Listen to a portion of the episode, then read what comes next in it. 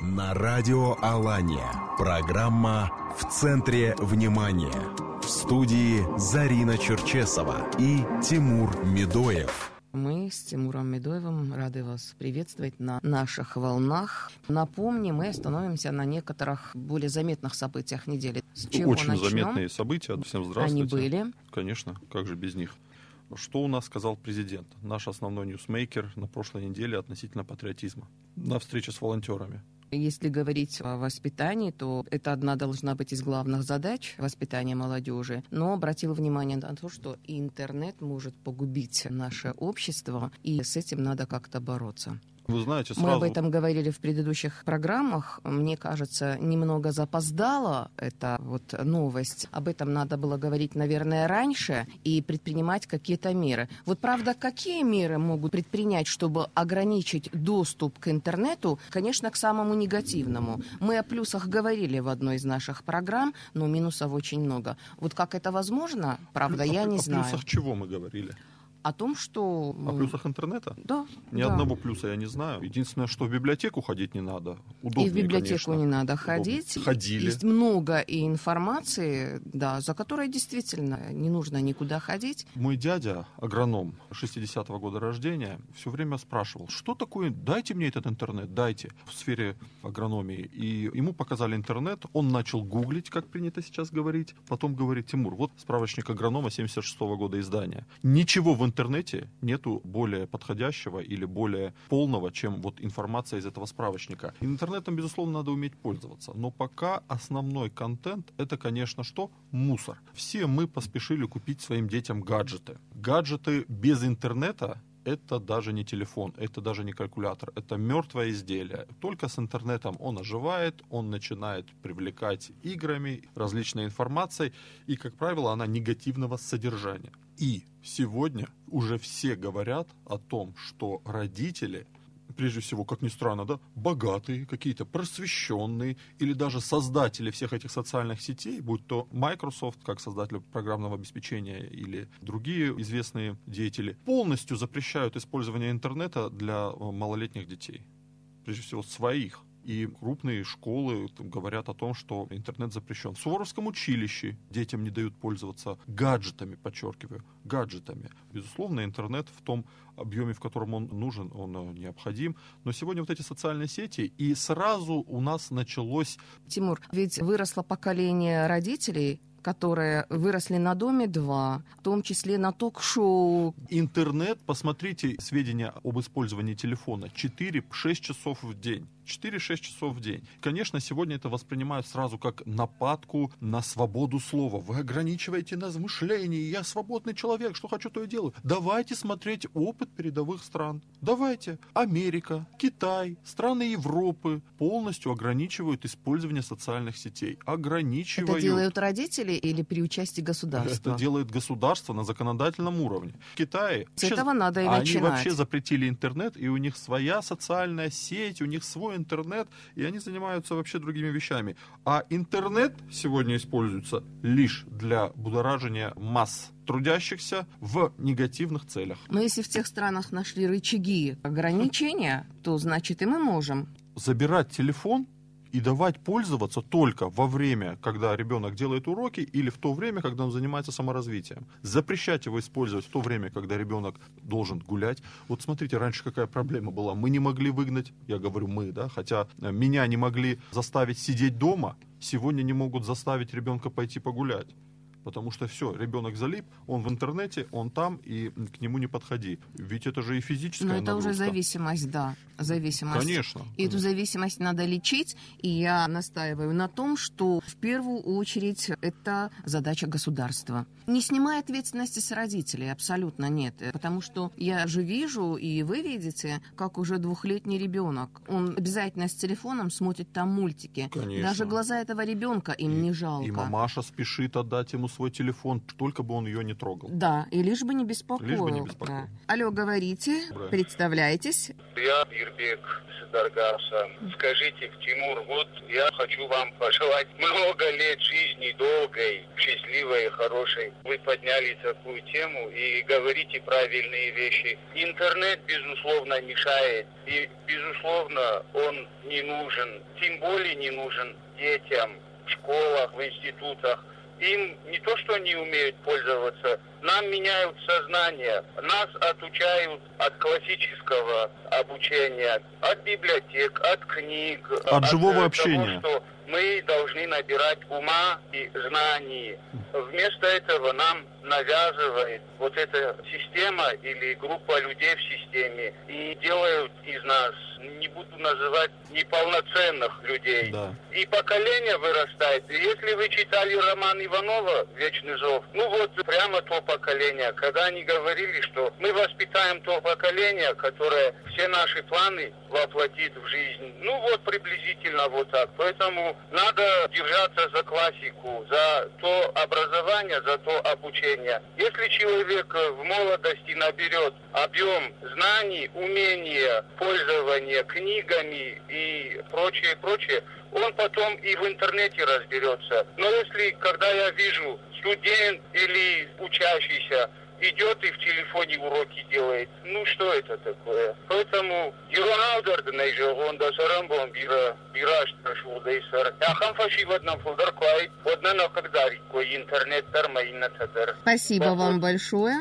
Это поколение Ирбекс Даргавса, который уверенно апеллирует к классике, вот это поколение мы теряем вот этим интернетом, вы понимаете, да? С Даргавса человек к классике апеллирует и говорит о фундаментальном образовании. Вот это поколение уйдет из-за интернета. Интернет это и энциклопедия у тебя под рукой, но это и ТикТок, это и Фейсбук, вот эта пустота, вот эти ролики, пустозвонство пустозвонство и так далее. Вот что такое интернет Тимур, но это же реальность. реальность. И все, кто к нам звонят, смотрите, о чем говорят, что им надо уметь пользоваться. Уметь. Если предоставить просто интернет, то кроме негатива ты ни во что не попадешь. Ведь просмотры у какой-то блогерши, у нее миллион подписчиков, у нее 750 тысяч просмотров, но если посмотреть страничку Роскосмоса, или, знаете, я вот подписан на министра экономического развития, он для меня хедлайнер. Там буквально 5 тысяч э, подписчиков, 300-400 просмотров, ну, до полутора тысяч просмотров. Понимаете, в чем разница? Ну, конечно, да, аудитория вот сегодня вот этих блогеров и людей, которые призывают к прожиганию жизни, она несоизмеримо больше. И интерес к этому больше. С 90-х годов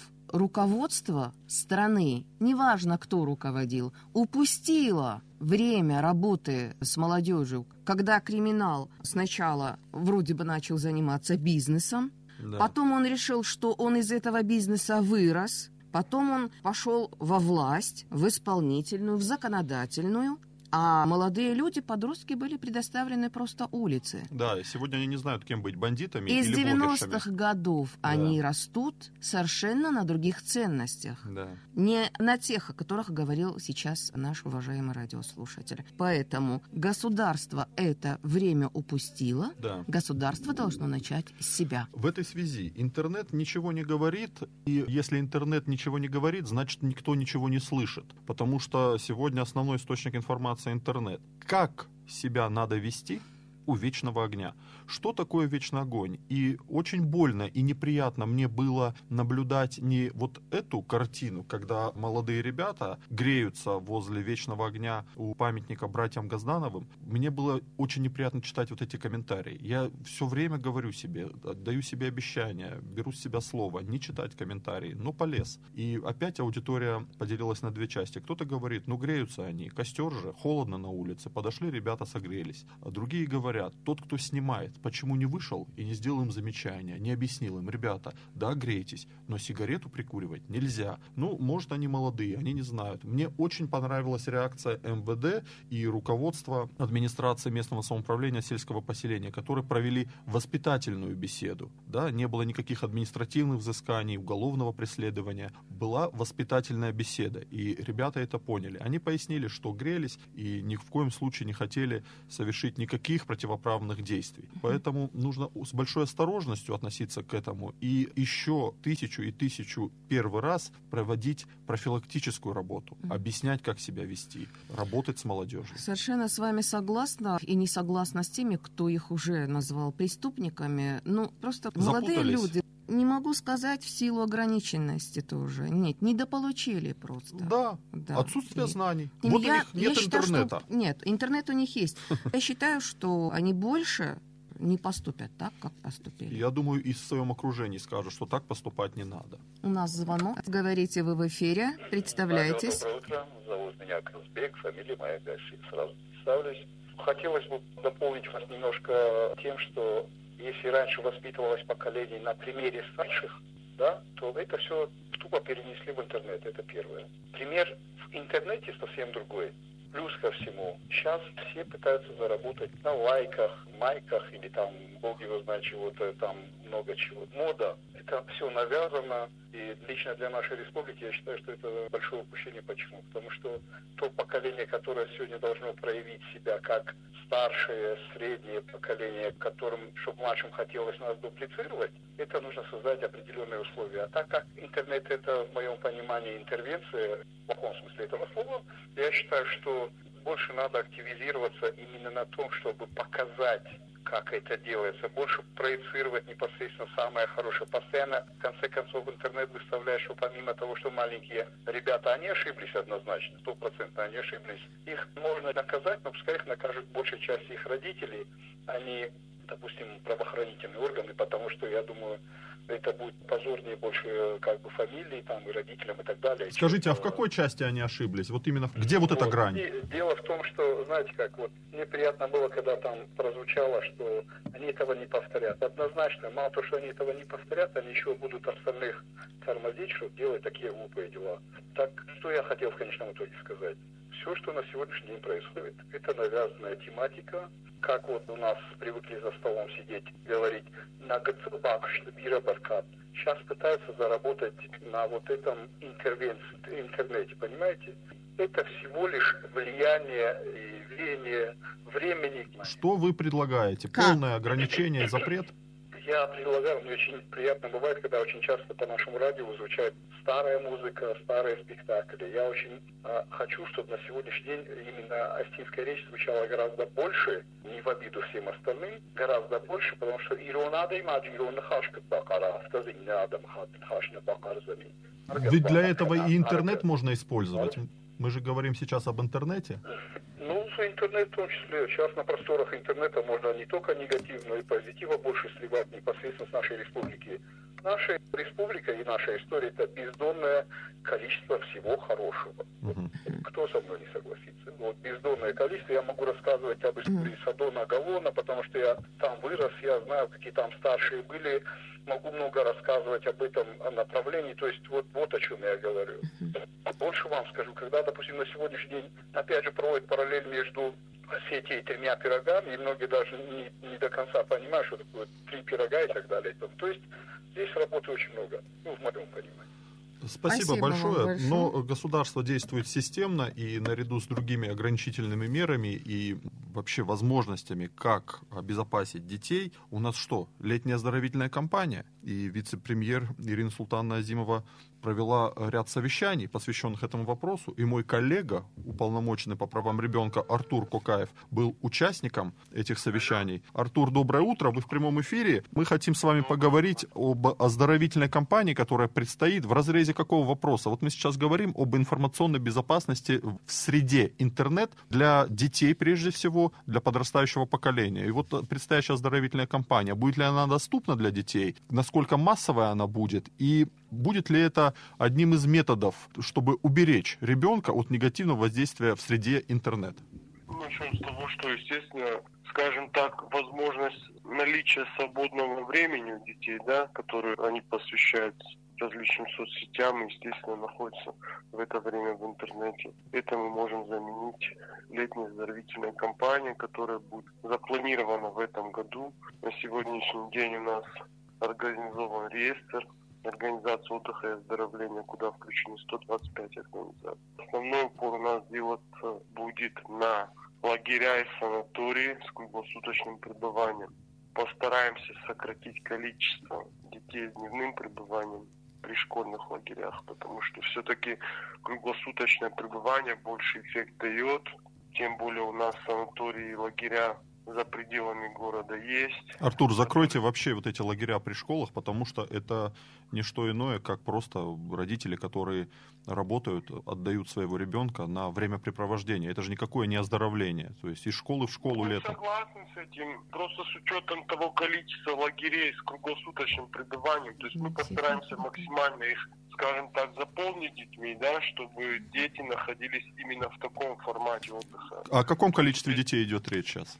Ну, мы будем смотреть, пока, скажем так, я думаю, что будет чуть-чуть меньше, чем в прошлом году, но я думаю, порядка 30-40 тысяч мы сможем оздоровить. Но я пока не готов ответить, потому что все зависит будет в том числе от ситуации, которая... Вот эта цифра 30-40 тысяч, это за счет государства? За счет республики, конечно, планируется выделение 59 миллионов в этом году э, на оздоровление и отдых детей. Другое дело, что у нас количество дней увеличивается, то есть планируется 21 день отдыха. То есть за счет этого, естественно, сумма увеличится на каждого ребенка. Но постараемся, чтобы в любом случае лагеря с круглосуточным пребыванием были заполнены 100%, то есть максимальное количество детей там будет находиться. Спасибо, Артур. И ваше мнение по поводу ограничительных мер в среде интернет для подростков, прежде всего, эта тема в последнее время очень актуальна. Как вы думаете, нужны ли такие меры и оправдано ли будет их внедрение? Ну, я думаю, что к каждому вопросу нужно подходить индивидуально, это во-первых. Во-вторых, ограничительные меры, они, скажем так, будут порождать э, возможность и какие-то варианты обходить их, в том числе среди детей. Другое дело, что то, что происходит в семье, я всегда говорил и буду говорить, что дело вводить ограничения, не вводить, то есть все зависит от семьи, от родителей, которые будут контролировать не надзорным каким-то методом, а вот в доверительном формате. То есть каждый родитель, законный представитель должен понимать и знать, в каких соцсетях находится ребенок, с кем он общается, какой формат этого общения. То есть запретить мы можем, но опять-таки есть гаджеты, есть смартфоны, с помощью которых можно там условно запретить ребенку, да, пользоваться соцсетями в своем смартфоне, но при этом он может подойти там к товарищу постарше и также там находиться. Ну, Найдет возможности. В вашей практике интернет это больше негатив или позитив в подростковой среде? В моей практике, скажем так, в большинстве своем это позитив. К счастью, тем не менее проблема существует, и тут нужно особый упор делать на то, что родители должны, скажем так, информированы быть о том, что необходимо знаний, определенный багаж иметь им для того, чтобы пользоваться в том числе этими соцсетями и аккуратно контролировать то, чем занимается в интернете их ребенок. Мне понравился ваш акцент на слове аккуратно.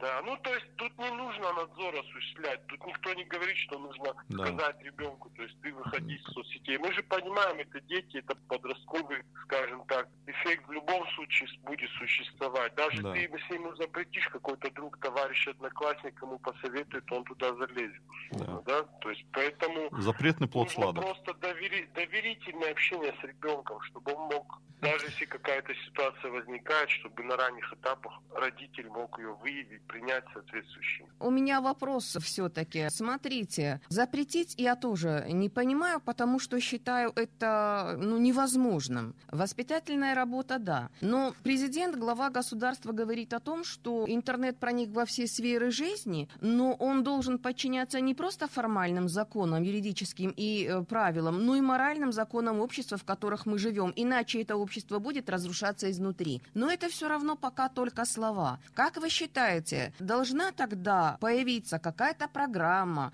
какие-то действия за этими словами президента? Ну, естественно. То есть, если мы условно запрещаем интернет да, для подростков, то это должно быть сделано системно. Не так просто, да, вот э, в индивидуальном порядке, чтобы законный представитель мог прикрыть, скажем так, да, доступ к интернету. Но это должно производиться системно. То есть те ребята, подростки, которые могут иметь доступ к интернету, либо там паспорт должен вводиться, да, там какие-то паспортные данные, либо фиксироваться возраст, либо под контролем как-то. Это должно делаться, естественно, систематически, то есть должно быть определенный подход, и это должно производиться массово.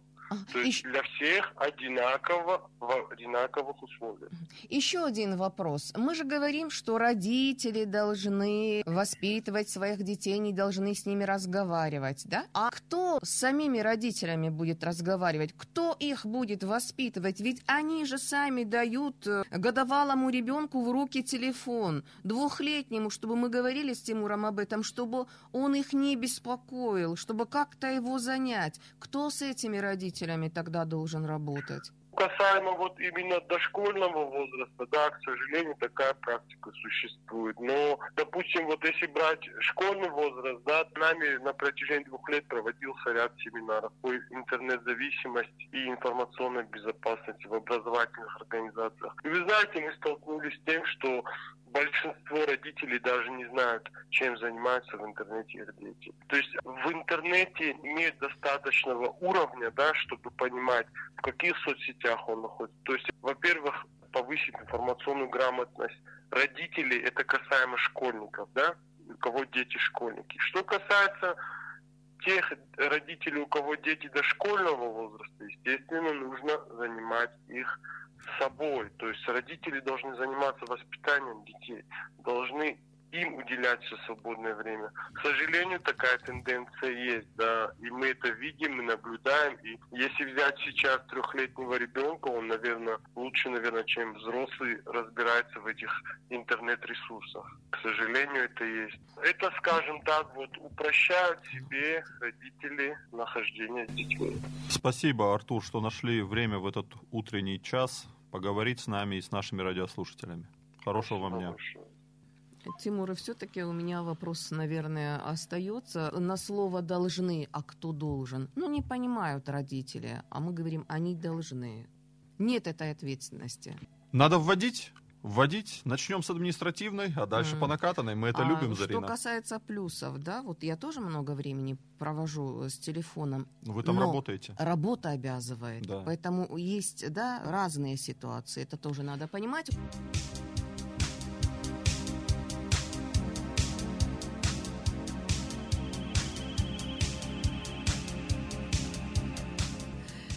Тимур Медоев и я, Зарина Черчисова, продолжаем наш эфир. Говорили о воспитании, о влиянии интернета в, в предыдущем отрезке. Сейчас у нас тема экономики, и мы ждем на связи от Тара Цаболова и Заурбека Кадзаева. Заурбека Кадзаева. Почему да. экономика? Да вот э, мы же говорим сейчас о том, чтобы детей занять чем-то. А чем их еще занять, кроме как работать? От безделия все проблемы. И туризм у нас одно из самых перспективных направлений, и Заурбек Кодзаев встретился с главой республики и поговорил с ним об этом. Глава дал наставление, Заурбек Кодзаев рассказал, что сделано и что будет делаться, и сейчас он нам об этом тоже расскажет в прямом эфире, мы надеемся. Мы вот сейчас с ним свяжемся и спросим его.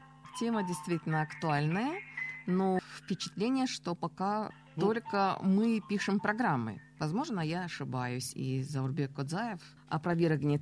Надеемся на это преддверии предстоящего туристического сезона и с учетом того, что Мамисон набирает обороты, мы видим, Олег Карсанов дает большое интервью, рассказывает о том, что сделано и что будет делаться, какая работа проведена. Мы слышали на прошлой неделе, что 6 источников, бальнеология, это большое развитие, что вода не хуже Тиба и так далее. И мы надеемся, что все это в скором времени можно будет потрогать руками, что называется, пощупать. И туристическое направление направление, одно из тех стратегических направлений, которые определяет глава республики в направлениях развития экономики. И, может быть, сегодня уже есть время и возможность давать туда молодежные проекты. Вот э, Заурбек Кодзаев. Заурбек, доброе утро вам. Мы рады вас слышать. Мы с большим вниманием отнеслись к вашей встрече с главой республики, на которой присутствовал также курирующий вице-премьер Ахшарбек Сабаткоев. Расскажите нам, пожалуйста, о чем вы говорили?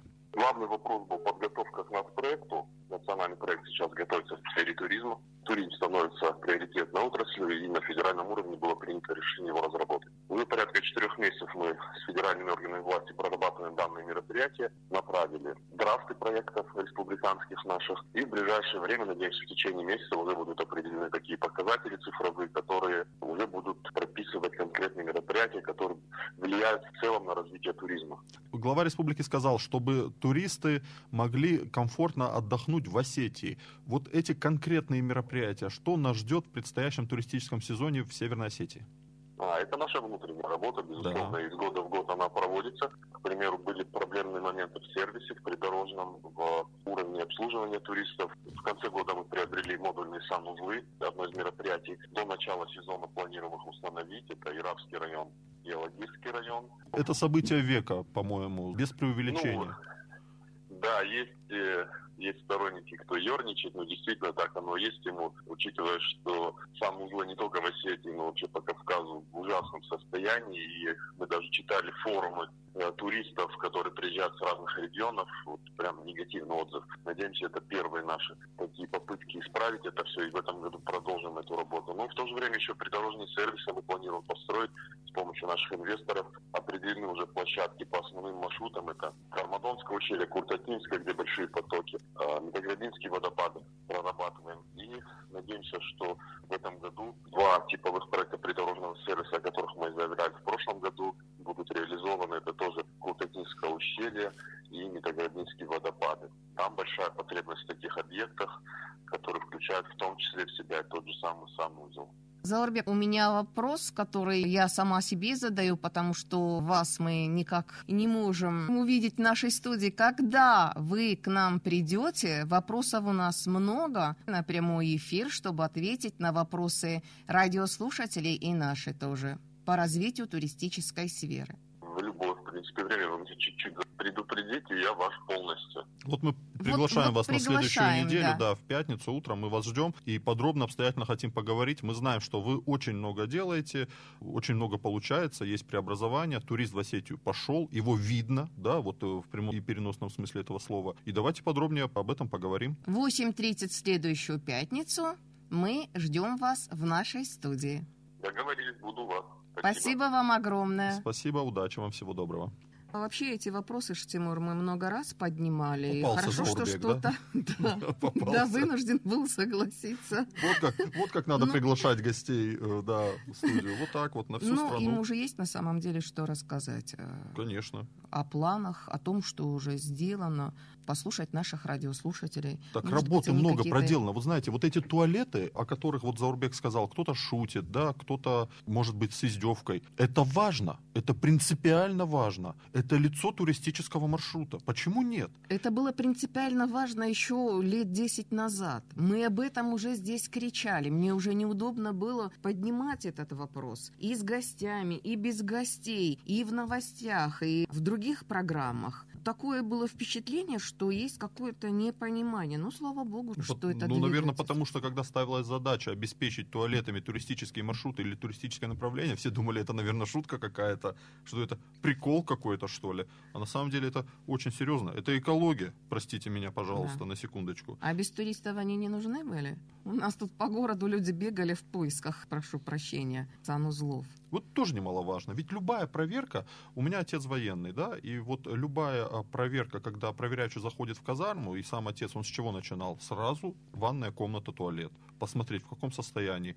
Это лицо, место, где проживают люди. И сегодня мы говорим об экономике, потому что уже потихонечку плавно пять лет с того момента, как Вячеслав Битаров возглавил республику, и о развитии экономическом можно говорить, что сделано, что предстоит сделать еще, о развитии предпринимательства конкретно, ведь и пандемия, и 10-15, а по некоторым данным до 20% предприятий закрылись по Российской Федерации. У нас действуют программы поддержки бизнеса. Об их эффективности можно сегодня говорить уже, потому что они действуют не один год. И мы хотим поговорить об этом с Сатаром Черменовичем Цаболовым, руководителем управления Министерства экономики по предпринимательству республики, по развитию предпринимательства. С нами в студии Зарина Черчесова, можете поздороваться и с ней. Здравствуйте, Зарина. Приветствуем. Да нас вся Осетия слышит, Атар Черменович, так что и давайте. Отдаленные районы поприветствуйте, все в ваших руках. Ведь вы предпринимательство развиваете не только в городе Владикавказ, по всей Осетии. Все верно, Тимур Сергеевич, недаром в прошлом году были открыты представительства в каждом районе центра «Мой бизнес», который, на наш взгляд, достаточно эффективно и плодотворно работают э, именно в пользу развития предпринимательства в районах. Что помимо этого, Атар? Помимо этого действуют различные формы поддержки государственные. Более 200 услуг оказывается в центре «Мой бизнес», сопутствующих ведению бизнеса, помимо как консультационных, образовательных, профильных мероприятий, так и, конечно же, финансовая поддержка в виде предоставления льготных микрозаймов, льготного кредитования, гарантийная поддержка при использовании такого инструмента, как Республиканский фонд кредитных гарантий. И достаточно широкий спектр, на самом деле, сегодня различных мер поддержки действует для тех, кто хочет заниматься бизнесом, кто уже занимается и планирует его развивать, поэтому всеми этими инструментами необходимо пользоваться. А говорят, налоги душат, невозможно бизнесом заниматься. Тимур Сергеевич, вы знаете, большинство наших предпринимателей, львиная доля, это микробизнес, это специальный режим, ОСН так называемый, который, на наш взгляд, и в целом, в принципе, не является а, для нашего микробизнеса и для нашего, так скажем, бюджета образующим, поэтому основная задача малого и микробизнеса республики республики, это, наверное, больше решение вопроса как занятости, так и самозанятости. И поэтому здесь, принимая во внимание эти все моменты, старается правительство и Министерство экономического развития совместно с заинтересованными структурами минимизировать э, налоговую нагрузку на предпринимателей. Вот совсем недавно был принят закон о снижении УСН с 6 до полутора процентов и с 15 до 5 процентов для тех предпринимателей, которые не смогли по определенным причинам перейти на ЕНВД. Вот проблема бродячих собак в Осетии остается по-прежнему актуальной, судя, судя по, по... Судя по фону, который у вас там. Да. Тут э, одно из двух. Или вы в районе уже с народом, или вы в э, вновь открывшемся Владикавказском питомнике для бродячих собак. Да. Атар, говорят, что недавно вы были инициатором, имеется в виду Министерство экономики, снижения налогов по упрощенной системе налогообложения для отдельных видов предпринимателей. Да, все верно. Была проведена большая работа и с депутатским корпусом, и с бизнес-сообществом. Выявили, так скажем, те предприятия, на которых сейчас э, максимально возможно увеличение фискальной налоговой нагрузки в связи с э, тем, что с этого года отменен единый налог на вмененный доход. Как правило, это в основном отрасли розничной торговли и общественного питания. Для этой категории э, бизнеса налоговые ставки снижены до практически э, максимально возможных размеров. Это полтора процента и семь с половиной процентов при системе доход минус расход. Полтора процента это же даже меньше, чем в Библии написано, да? Хочу еще дополнить, что в ближайшее время будет внесен также в парламент республики закон о патентной системе налогообложения, где также будут расширены как виды деятельности, так и возможности использования данной э, налоговой системе тем предпринимателям, которые на сегодняшний день были на ЕНВД и не имеют, так скажем, иной альтернативы. Угу. Ждем с нетерпением, это очень интересно. И последний вопрос мой. Встреча была министра экономического развития Казбека Тамаева, посвященная, или совещание, посвященное зонам приоритетного экономического развития. Да, действительно, недавно совсем проходило данное совещание. Вопрос очень актуальный, вопрос очень э, важный, интересный. Ему уделяется особое внимание как э, Министерством экономического развития, так и районами и, э, в принципе, руководством в целом, потому что это хороший инструмент для того, чтобы поддержать в первую очередь сельские поселения, во вторую очередь предприниматели, которые готовы создавать бизнесы в этих сельских поселениях. Конечно, имеются какие-то определенные сложности при реализации того или иного проекта, но все в рабочем порядке устраняется. Мы совместно с, со всеми заинтересованными органами власти в данном направлении работаем. В ближайшее время, я надеюсь, у нас появится еще несколько новых резидентов, которые уже заявили о своем желании открывать э, дело в отдаленных районах республики. Ну, вопроса у меня нет Кутару, только хочу сказать спасибо, он частый гость наших программ, спасибо, что не отказывается, не прячется, как некоторые. Тема эта все время у нас присутствует в наших программах, так что вопросов нет. Нет вопросов. Спасибо. Вот так вот, на таком позитиве, о сложных вещах начальник управления поддержки предпринимательства Министерства экономического развития. А? Кто так выйдет, расскажет? В сфере ЖКХ кто так может? А? Нет, воды ЖКХ воды нет с могут. улыбкой на лице. Да, кто так? а Никто воды не может. нет, это не без улыбки, кстати. Без Почему улыбки. с улыбкой? Воды нет. Содагу дали воду? Далее. Дали. А знаете, за счет кого? Скажите. За счет Алагира. Теперь вот э, у нас в Алагире, в нашем доме тоже нет воды, потому что обеспечили Содак, они пожаловались в прокуратуру. Вот э, Содагу дали и перекрыли воду в Алагир. У нас Ой. теперь воды нету. Пусть кто-нибудь мне скажет, что можно жить на воде, которую подвозят, и пусть эти люди пойдут и поживут неделю в Вы- Алагире. Вы знаете, я же не могу без анекдота. Улица Ольги Цумаевой, Да. улица Ворошилова. Когда сидят, они обедают, значит, двое. Это еще, помню, городок был. И они обедают, и там два огурца. Маленький и большой. И он берет большой огурец и кушает, и напарник ему говорит, вот, вот как тебе не стыдно, а? Вот ты вот большой огурец взял, вот не стыдно тебе? Он говорит, а что, что такого? Он говорит, ну как ты так мог? Он говорит, а ты какой хочешь? Или какой бы ты взял? Я бы, я бы маленький взял. Ну вот его и бери, говорит, да? Вот и здесь Суадак и Алагир. Вот если бы вот меня спросили, за счет Алагира за- дать Суадагу воду, я бы сказал да. Но я не проживаю в городе Алагир, мне легче, да? Да, намного легче. Да. То есть э, люди, которые здесь живут в городе, то есть они даже не понимают всю серьезность вот той ситуации. Я имею в виду обычных э, даже радиослушателей, тех, которые говорят, ну ничего, вот раньше же вообще тоже воду носили, так я тоже носила с речки. Так ради чего мы жили и боролись. Но тогда все так жили. Да.